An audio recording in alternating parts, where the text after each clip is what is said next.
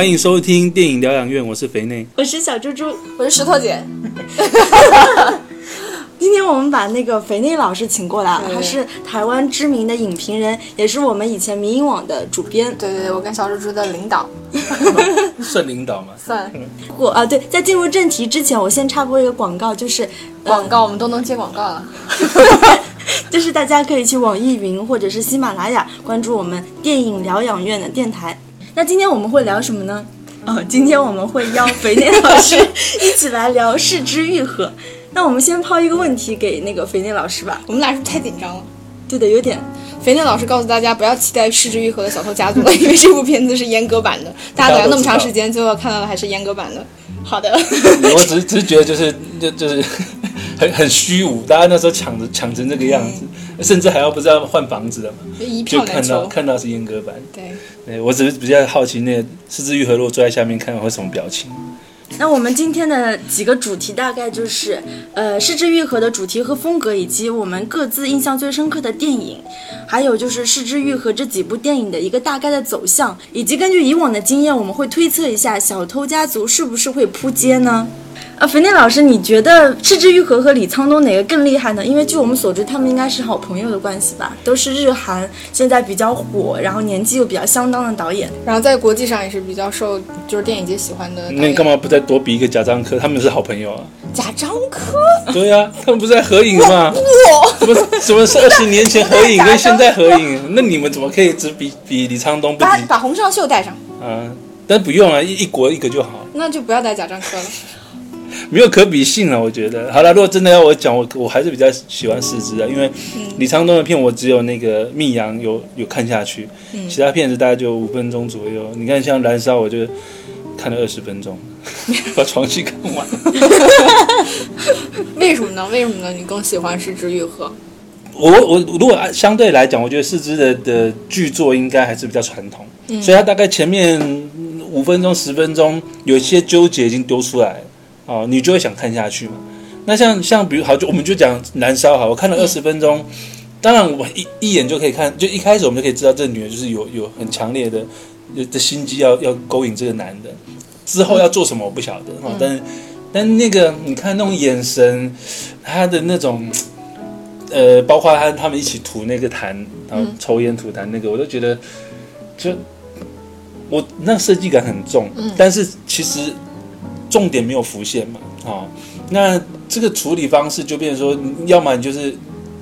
他就要冒一个风险，就是说，比如说呃，男主角、女主角他们的外形、他们的言言谈，嗯，有没有办法把你带入那个情境，那你接接着想看下去？好，但四肢的好处是说，反正不管他是谁演的，他一开始大概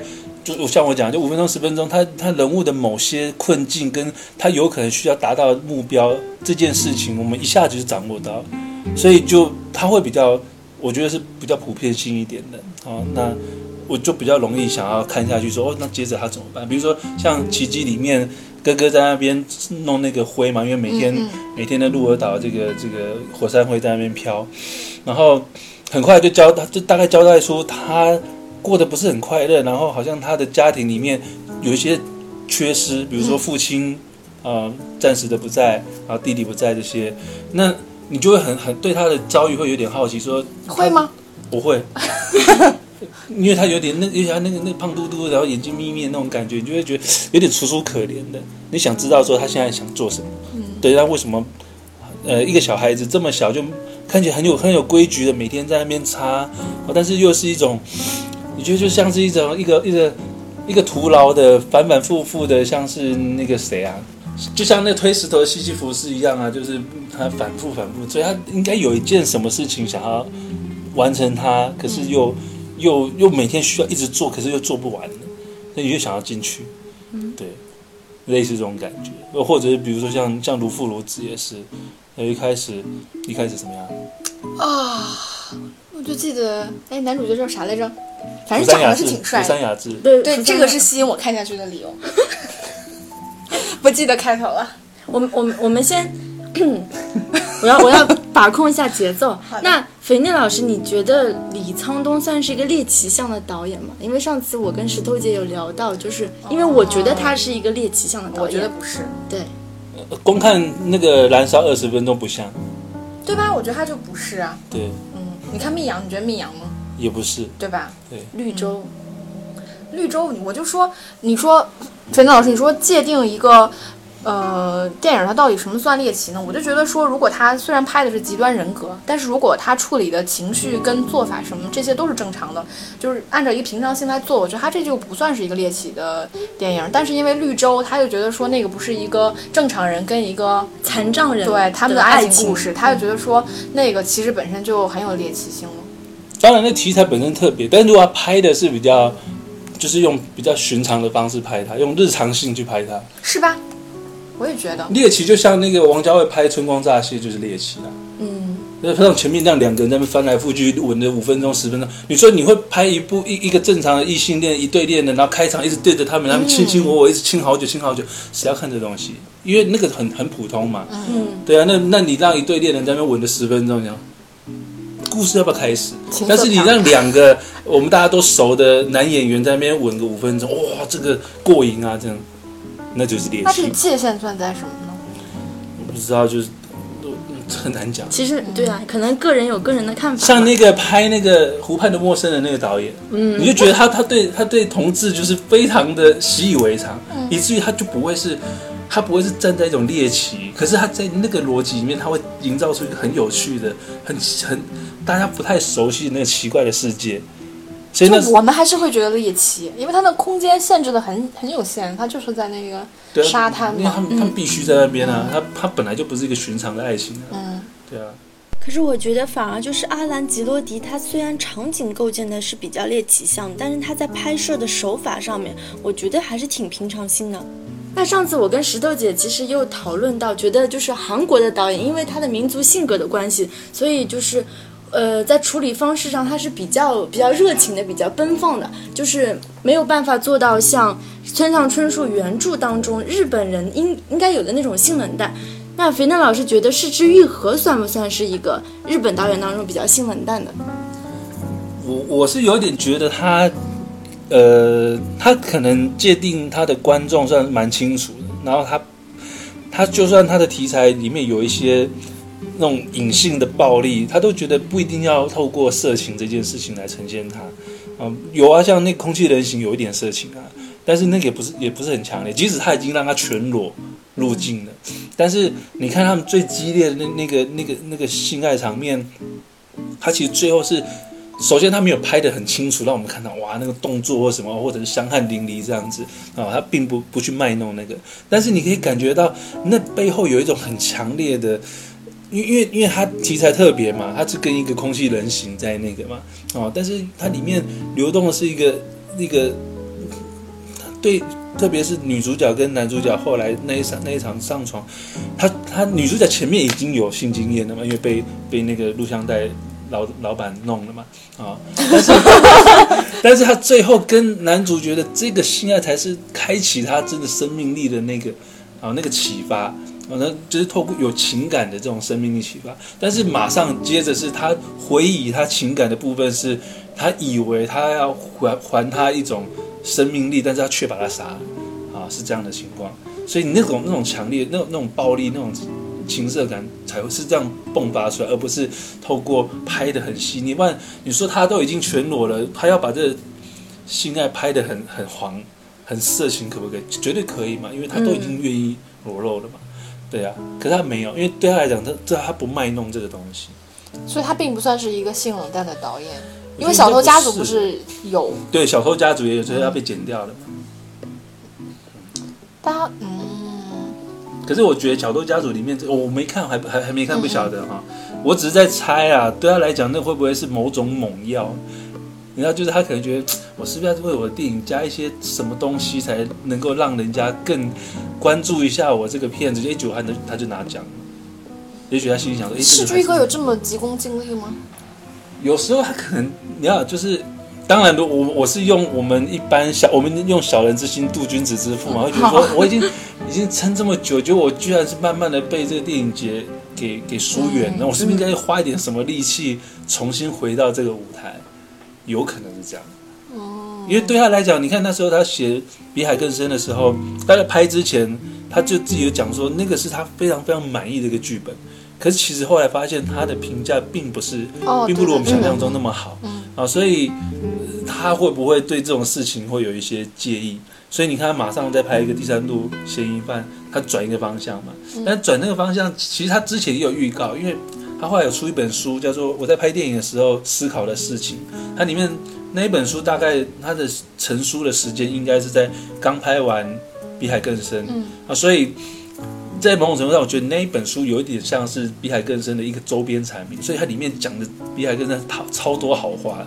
他不断的强调说那个是怎么样用花尽他的力气去处理，但是后面最后要讲一句说，他也许想要拍一个法庭电影、法律电影这样，嗯所以就改了。所以那时候他应该隐隐约约有已经有，但是如果是这样的前提下，他可能还没有看到《比海更深》上市之后的反应，他都已经想到要换一个方向啊。所以到底他是什么样的情况，我们就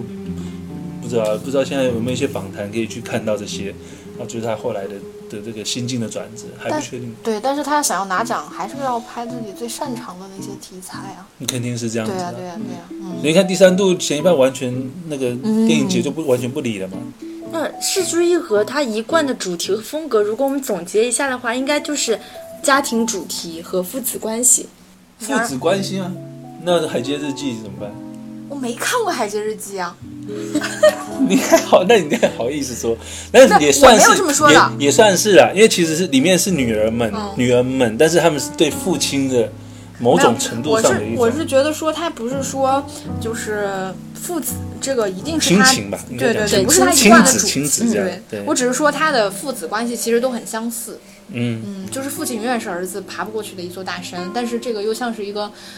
宿命性一样的，永远是这样的一个循环。就是你每个父亲他都既是儿子，然后他又是父亲，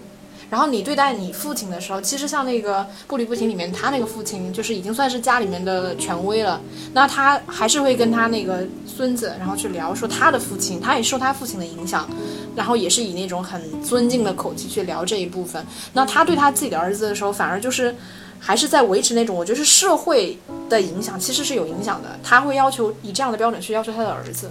我觉得其实这个关系就是他电影里面都会有这样的东西。而且其实他有区分这种血缘和人为的关系，比如说《如父如子》当中，就是这两对父子关系就是交叉的这种血缘和人为。他其实这样有点复杂，因为比如说，你如果以如如父如子来讲，他在刘琴那一边，就是就是斋木他们那一他们那一家来讲，就有点不太像，因为他也是放任式的嘛，对，嗯，所以他其实是有一点，嗯，当然他有一个主轴，大概还是想要处理父子的问题啊，亲子问题。这个会不会跟世之他自己跟他父亲的关系有关？我我是不得而知啊，我们也不用去猜这个。但是，呃，所以说他这个这条脉络，我觉得应该是有的，没有错啊。那那另外一条东西，基本上就是拿来做对照组的，对照组啊。嗯所以，但是你会发现，哎，其实他最后是希望打破，或者那个是属于处于一种理想性。他说，对，没没错，我们会深受这个呃父亲的影响，父母的影响。那但是这个影响背后其实是可能是蕴含了一个很强大的一个情感在里面，就像像是这个庆多跟对良多啊，所以他即使知道自己不喜欢弹钢琴，可是父亲会喜欢，所以他就做了啊。那他也不太在乎说他的程度跟人家差很多啊，因为重重点是去学这件事情，父亲会开心，那他就要做。然后哪怕他父亲跟跟他编的这些借口，什么什么出任务这种东西，他明明应该也知道那是那是一个借口，但他也接受了啊。然后所以最后还给他父亲的是那台相机他表演里面有他的秘密，就是他怎么样看他爸爸这件事情啊。所以那个是背后是一个很强大一个情感的东西在那边支撑着。对，而且我觉得它很有意思，就是我是不呃不离不弃是今天看的嘛，然后我就觉得它里边所有，比如说一个家庭关系里边有这种，比如说爷爷奶奶，然后有这个兄弟姐妹，然后在下面还会有一些其他的，比如说就是孩子啊什么之类的。那其实每一对不同的这个呃亲亲属关系吧，他们其实都能产生不同的火花。比如说我跟我父亲，就是父子之间是这样的一种感情观，那可能父女之间是另外一种，那母子之间是另外一种，那可能祖孙之间，它又是另外一种。那其实，在这一个不算大的一个家庭概念里面，其实不同的情感人物关系，它都会有不同的这种效果出来。我觉得这个是很厉害的一点。所以他才继续拍家庭片嘛，因为光是家庭成员稍微替换一下，就很多又可以玩不同的排列组合。对对啊，所以你看，像步履不停也是啊，那个继子他最后他本来想当那个那个钢琴调音师，调音师，也是因为他失去了爸爸嘛。对。对啊，后来他也表达出来，其实他是说，如果钢琴调音师我当不成，那我其实也想的去当医生嘛。对啊，那因为这医生是帮他帮他这个继父完成完成他那个爷爷的心那个心愿嘛。所以他对这种就是亲生以及就是说没有血缘关系这两种状态，感觉失之愈合的处理的角度其实差别也都挺大的。他有的时候觉得说好像这东西不是很重要，但有的时候又会受影响。嗯，应该是说，这这是一定的嘛，因为他也不想要重复啊，然后他也会透过改变这个角色的特性，比如说像像《比海更深》里面那个儿子，嗯啊，那个儿子呃叫真悟嘛，对不对？他呃，像他就相相对消极，因为他并不会想说哦，我我我哦妈妈可能会、嗯会嫁给一个这个这个人，然后这个人，比如说他觉得说他打棒球的时候应该要积极一点，他就不要嘛，嗯。他说我下次就还是要保送上垒，然后因为他就是不想，所以真悟的情况跟不理不停的那个小孩就完全不同。嗯嗯，对，那个那个不理不停的那个小孩他比较视顺时务，其自然，对对对。视时务，他觉得说，然后你们要这样，那我就顺着你们大人想讲的去，所以他是变成一个超级超级小孩，听话的一个，他超级小孩，他比他比他比长辈们都还要像大人。早熟的小孩，其实你会发现，四肢在处理小孩这个东西有有一个脉络，但这个脉络的源头，我们可以说是从无人知晓开始，但是其实真正的比较强烈的那个形象，反而是被大家忽略的花之舞者，因为里面有一个小孩是，他几乎是比那边的大人更早、更理解啊这边的那种生存方式、游戏规则，是这样。还有《奇迹》当中的哥哥呀，也算是一个非常成熟和早熟的。他他跟弟弟的那种对比，因为弟弟是那种很很天真无邪，然后因为弟弟是跟爸爸一起生活的嘛，他的爸爸也他爸爸是超帅的，他爸爸也是一个就是很随意、很随性的人嘛。然后那个弟弟有一句台词，怎么经常说的那个台词是怎么来着？我我去上学了，还是我我给你做完饭了之类的。就每天早上给他爸做饭啊。对，但是哥哥他就会心思很深沉，他会觉得他为了弥补这个家庭的重组，他自己要需要付出很多心力，需要付出很多努力。但是看他弟弟怎么那么就是不上心，而且他甚至他哥哥还有一种情况是说，他觉得只有他能够处理好爸爸妈妈的心情，就没想到弟弟看起来这么散漫，嗯，好像跟都比把爸爸处理的蛮好的。然后这这他这个东西没有办法接接受，甚至所以当他他们要约在一起的时候，发现哇，怎么带一堆女孩子来，这么吃得开，好羡慕。他也没办法接受，他所以他一直在生闷气嘛，对他一直在生闷气，所以这这这个这个过程是有点有趣的。对，我觉得那部片很有趣。是，哎，那部片更有趣的是说，你你都很难想象说，它是一个案子，然后就是要要处理这个 JR 那条线开通，纪念那一条线开通的一个影片，嗯，它居然可以把一个情节拉到这里面去，而且如果你不讲，你完全不晓得其实是为了那件事情新干线，对对对。啊，嗯所以他等于说他那个这种软广可以做到 这种地步，算是蛮强的，大家学习起来。对。好，那我我我聊一下我印象最深刻的电影。我差不多看过《失之愈合》六七部电影，但是我到现在印象最深的应该还是他的那个《无人知晓》。嗯，因为就是无无人知晓，他很。现在我可能不记得完全的情节，但是我记得有个细节，就是他当时那个行李箱，就是妹妹一开始搬家的时候，他是把妹妹装进那个行李箱，等到妹妹死的时候，你就发现妹妹已经装不进那个行李箱，就是他表现那个孩子成长的过程，他会通过一些特别多的细节，比如说行李箱，还比如说那个呃。一个那个男孩是哥哥还是弟弟穿的那个裤子，你就明显的发现他的裤子裤脚越来越往上，越来越往上。我觉得一个导演能把这些细节就是嗯处理的这么好，还真的是非常难得。所以说，你对呃无人知晓有什么特别印象深刻的细节吗？倒是没有，但你刚刚讲的这个东西，在他受访的时候，他有讲到，他确实有在注意这件事情的啊，而且他也有有意让那个拍摄的时的跨度稍微拉长一点，因为他知道那个时候的小孩子长得很快，但是他也等于几乎是等于说跟时间在赛跑，因为他不能 NG 太多，啊，尤其尤其在某个，比如他不同年龄阶段的的戏里面，他不可以让他没有办法让他一直涨下去，这样可能没办法联系嘛。所以那个，但是那部片也有一点有趣，是说你会发现他在寻找啊这小孩的节奏这件事情。虽然你看他的取景啊，然后他那个不不同戏里面的那个那个分镜的的节奏感，其实是他有讲究的啊。所以这样这种片子，他才会。基本上是这部片在在欧洲打开它的知名度嘛，啊，这因为因为尤特别是在法国人，他们很对这种东西是很敏感的，所以如果你没有做到这件事情，其实是他他不太可能就突然相中你这个导演很强嘛，对啊。但是事实上，如果往前看，他前一部距离已经是很厉害的一个片子啊，距离这那一部片，在某种程度上你也可以说它是那个那个 Dogma 的那样的一个美学下面去拍的，因为它整部片里面是没有任何配乐的。啊，然后他也大基本上大量的手持机在拍的啊，等于说他是如果他真的是按照多格玛的那个教条去拍，那你可以说是是他对于自己的形式是有很强的自觉的。嗯，他是他他是用这种方式，所以换言之，他到现在用现在目前我们看到这种这种形式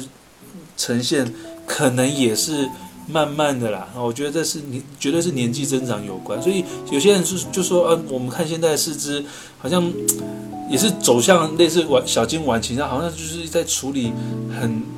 幸福的假象啊，或者是说在在形式上面稍微把它消磨的不是那么的激烈啊，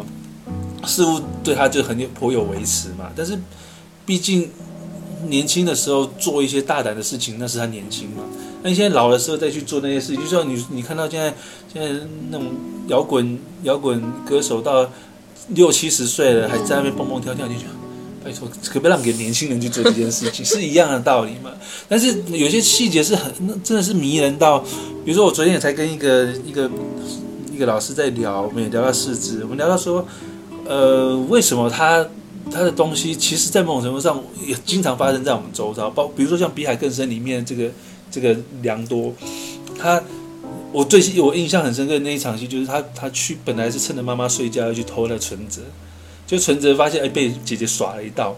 对不对？你还记得这个这个戏吗？不记得了。就在台风夜晚上的时候，妈妈在那边睡觉，然后把他瞪着大眼睛要看妈妈是不是睡着了。他睡着之后，他就赶快去上面去拿啊，去上面的柜子拿。那因为因为阿布宽很高嘛，所以他有利用到他这个高的特点，他在上面找就找到一个用丝袜捆的那个。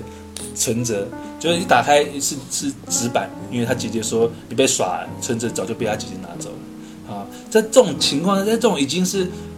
退无可退的情况下，他总算想到要给刚死去的爸爸上香，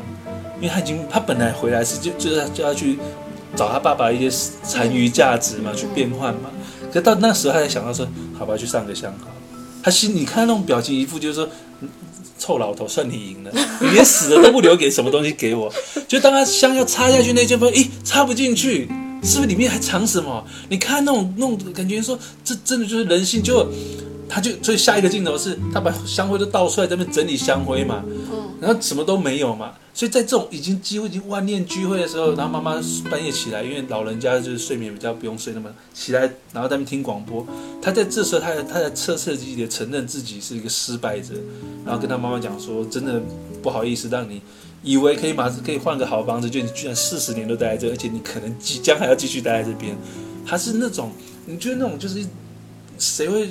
会把香灰会把这些拍的这么美？这么有诗意，对不对？那个，但是那个日常是，其实我们身边经常在发生。我们身边也很多这种，就是一直啃老，啃到老人都死了，还想要继续啃老的的人。那我们不认识这样的朋友，因为你年纪还没到。你要你你身边有哪有哪几个朋友的的父母都已经挂了。哦，基本没有。对啊，我说的当然是年纪再长一点。你看，像阿布宽在里面演的那个角色，大概也是四十几，快五十了嘛。对啊，所以说这种人其实一定还很多。你纵使不在你身边，但是在大陆一定也超多的。嗯，啊，因为我们偏乡这么多，你你肯定有很多。啊，但是那那这些。就算不在身边，但其实也时有耳闻的这些人物，为什么没有办法变成我们的创作的一个题材灵感？那继而我们再再把它拍的有一点点美美的，但是其实背后有很深层的一种一种感伤在里面。为什么？我不知道为什么。为什么我们拍不？为什么拍不出来呢？我们什么时候投点钱也去拍部这样的电影吧？因为当时这个，你加油！这个片子《比海更深》上映前不久，就是那一部那个列车失速列车，韩国那一部，我忘记你们翻译。学过列车。对，就奉俊昊的那部吗？哎，好像是。奉俊昊的《雪国列车》嗯，就差不多年，差不多时间上。一六年，差不多。嗯。因为那时候他那一部上的时候，很多台湾的影迷啊、影评就开始讲说，为什么台湾拍不出这个片子，拍不出来。就后来没多久，《比海更深》上映之后，我才说为什么我们拍不出《比海更深》，这才是嘛。因为那个《雪国列车》那个东西，它它它，首先台湾本来就没有这种类型片的背景这个脉络，我们也没有拍这种丧尸电影的脉络，所以拍不出来非常正常。可是我们有很多的类似这种家庭片，而且有侯孝贤啊，对，我们有，但是侯孝贤不是拍这种片子嘛，啊，然后。我们有这么多家庭的题材，然后，呃，而且我们也在某种程度上也受日本的美学影响也很深，甚至反过来，四肢也受台湾电影影响很深。然后它的那个规模，你看你也不觉得说它是一个多难拍。假设它如果很花钱，大概也是花在演员或者是一些技术上面的的钱嘛。然后它它也没有什么繁复的搭景啊这些东西，所以应该是我们要去想，为什么拍不出四肢愈合的电影？甚至我们现在有时候应该让你们的作作家去拍电影。我们你们也一样啊。我们不知道。没有，甚至我们现在在退而求之，说那至少我们可以就是拍拍这个洪尚秀电影吧。就发现我们华人也出不出洪尚秀电影导演，根本也拍不出来。所以这很奇怪啊，就是为什么？为什么？到底什么捆绑了我们？对啊，洪尚秀他其实也是受法国电影影响的一个导演，因为我想说，本来我们国内现在新一批的年轻导演当中，很多也都是就是深受西方导演。但是年轻的导演懂电影的太少，你真没有什么，就是你一看这人就特别有有有才华的，就是第一步你就觉得这人是有想法的，我觉得还是少。大多数就我觉得可能他们刚开始拍电影的时候，大家还处于一个很懵懂的状态。对，就是他们其实不知道自己要什么，还是会无意识的去受自己之前喜欢过的那些导演或印象比较深的导演的影响。嗯，你比如说那个八月八月的那个张大磊，不就是这样的吗？你觉得他好像不错，但是其实他的创作自觉都来自于他自己喜欢的那些导演。像辛玉坤也是这样，他也是。辛玉坤那叫抄袭。好，那我们聊回《失之愈合》啊，其实刚刚有。就是断断续续，其实聊到还有很多片子，发现他每拍一些，比如说家庭题材的，他可能就会绕一个弯。比如说他拍完《步履不停》，他可能就拍了一部《空气人形》；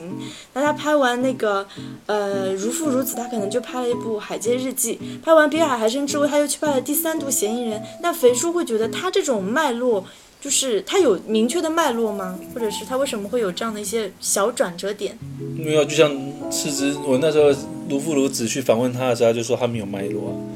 他没有一个固定脉络。但你可以说他就是做一些尝试，就发现，比如说有可能我随便猜，也许票房不好，但是第三度谋杀的嫌疑犯好像票房可以，是吗？在日本，在日本真的，国内票房口碑真的是一般。那口碑是一般的，对啊。国内票房应该是一般。嗯，他太他应该不太管海外吧？搞不好他根本不会知道海外的这个票房数。那是因为。没卖钱，卖钱了他就知道了。可是他他在国内，他们他如果那个票房他是可以拆账的，嗯对，所以他应该比较清楚国内的情况，对啊，不晓得啦哈，也许他就是他也注意到那个有点力有未逮，所以又再又会再拉回来一点点。因为如果按这样讲起来，他的空气人形那时候应该是没卖好的。所以他回头再去拍奇迹。不过有有有意思是，我刚刚讲他那一本书啊，就是那一本我在拍电影的时候我在想什么。那本书里面他有讲到说，其实像像这个呃空气人形、奇迹跟如父如子，他是把自己拍这三部片当做是是一种去作者化的啊，因为他觉得说，呃，像比如说他讲到奇迹，他就觉得那是一个。有有有一个主题先行嘛，因为他要拍那个北海道那个嘛，北海道不是就新干线。新干线那条线。啊，所以那个那个主题性不是他本身所感兴趣的。啊，那空气人形，他那时候是说，因为他尝试着要改编那个，空气人形好像是也是漫画改的还是什么？啊？而且空气人形其实他的构想很早，空气人形大概在零一年的时候就想做啊，可是有一些技术上面的的东西，他觉得没办法克服，所以拖到比较后面，在他拍完那个步履不停之后，其实你看，你可以说步履不停也是一个突然插进来一个企划，因为嗯他在处理那个花之舞者的时候，他妈妈过世嘛，然后他就觉得突然间觉得好像需要写一个本子啊，我觉得这些创作者太可怕了。就是你永远从自己的生活里边找灵感，这事情太可怕了。就是你永远要从你自己当下正正在承受的那个感情里面抽离出来去搞创作。真的，你还在想哦，我要记住我现在这刻的感情，那不是很正常的吗？很正常啊对啊，真的。对啊，就是你要强迫你自己从感情里面抽离出来。对但是因为你你现在想讲到的，他这个东西是因为就是哦亲人逝去嘛，那你有可能是好的啊、比如说像那个《如父如子》里面的照相机嘛，所以，他说那是他他女儿给他带来的灵感呢、因为他女他就发现他女儿会拿手机去拍，就他女儿拍他就是想拍这种永远都拍爸爸在睡觉，呃局部啊脸啊脚啊这样子，所以他才把这个灵感放进去嘛。所以但但是当然背后还是有点悲伤的，因为就是小孩子眼里的爸爸怎么永远都在睡觉 啊？因为他回来就很累的嘛，就就瘫瘫在那边睡啊。哪一天搞不好我会发现我手机里面我儿子拍我都是我在睡觉，也是有可能。因为他现在慢慢开始会自拍了嘛，他都拍他自己，他现在会拍自己的，对，但将来他就会拿来拍别人。他现在还不太会掌握，他会拿来拍就乱拍，就是房间角落什么的，对啊。他哪一天呢？哦，上次也有有一次发现他拍我穿着内裤的样子，那我们最后会聊一下，就是我们去大胆的想象一下《小偷家族》这部影片，嗯，会不会扑街？好，就是因为这个片子现在我们还没看到嘛，那我就简单给大家说一下。其实这部呢，就还是一个家庭式的故事嘛，就是它原有的家庭结构呢是，呃，奶奶、爸爸妈妈、女儿、儿子这样的。然后我们也看到这是一个很穷的边缘家族，然后基本上就是以这个保证金跟那个偷盗谋生。然后在后来他们是捡到了一个这样有过被虐待经历的小女孩，然后重组了一个家庭，然后还教这个小女孩一起偷盗。那后来这个小女孩被新闻爆出来，那她可能其实是某个知名人士的小女儿或者小女孩。然后呢，一这个家，所以这一家族就被捕了，然后也就由此产生了一系列道德问题，比如说这家人明明是好心，去教这个小女孩偷盗，是不是好的？以及这个小女孩的原生家庭似乎早就已经发现这个小女孩不见了，却迟迟不报案。然后对，然后甚至于这个预告片里面有有给我们透露出一种，其实这个家族有可能他们并不是一个原生的家族，那其实这个就跟呃如父如子他们两个呃贫富两个家庭的一个对比，以及就是一个原生跟一个呃没有血缘关系的两个家族的一个对比，又有又出现了这样一个主题。嗯，所以这也是肥叔说的，他们的这个呃设计感是很强的。对照组嘛，那这么比的话，会不会这个小偷家族其实也不是施之玉和特别喜欢的一个主题，他自己发自自己本本身的一个主题？那不晓得。但是他，但是我们现在想一想，如父如子啊，比海更深这些，甚至像海街日记都一样，其实设计感也都很强啊。嗯，都很强。就自从我去年写完这个比海更深的拉片之后，突然我在心里就跟他分手了，我就觉得，我没有看过你的那个拉片，你没有讲到他是从器物两个角度去，嗯嗯，对啊，那就是就是那种设计感，让我觉得说，他其实